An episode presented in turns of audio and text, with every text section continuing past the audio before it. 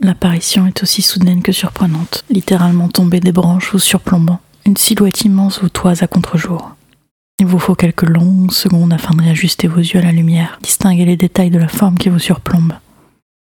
Habillé d'une tunique blanche, un pantalon de toile, la personne vous fixe derrière un masque sombre au long bec. Un corbeau, pensez-vous, entre deux respirations saccadées. Tombé au sol sous la surprise de cette apparition, vous ne songez même pas à vous relever, trop sonné par cette situation qui vous dépasse une nouvelle fois. La personne au masque de corbeau croise les bras, enfonçant pied sûr dans le sol devant vous. Vous attendez qu'elle bouge, qu'elle parte, qu'elle mette fin à cette situation de tension. Pour être honnête, vous ne savez juste pas quoi faire.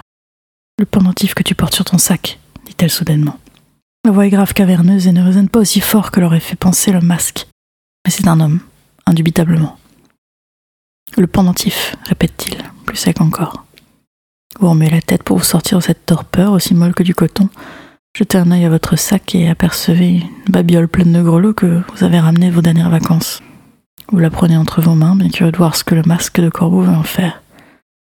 Ça, vous demandez. Il hoche la tête, sérieux comme un pape. Quel est ton prix? répond-il finalement. Vous regardez de nouveau votre porte-clés à grelots, poulé par des semaines à se faire traîner partout. Un porte-clés qui n'a plus aucun éclat et se contente de teinter à chacun de vos pas. D'ailleurs, vous vous dites soudain, et vous énerve ce porte-clés. Vous faire alors qu'il n'y a pas mésentente. Mon prix Toujours aussi sombre le masque de corbeau, je ne vois la tête. Plus vous parlez avec lui, plus vous avez l'impression que son ombre grandit, qu'il envahit de noirceur le paysage autour de vous. Il reprend soudainement.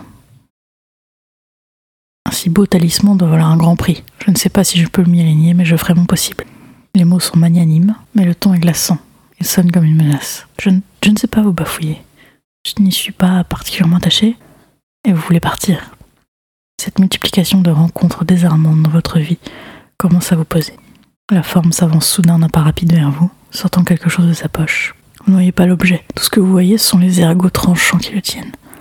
Est-ce que cette amulette protectrice du sanctuaire d'Issée fera l'affaire? Elle enferme un grand pouvoir protecteur, affirme-t-il.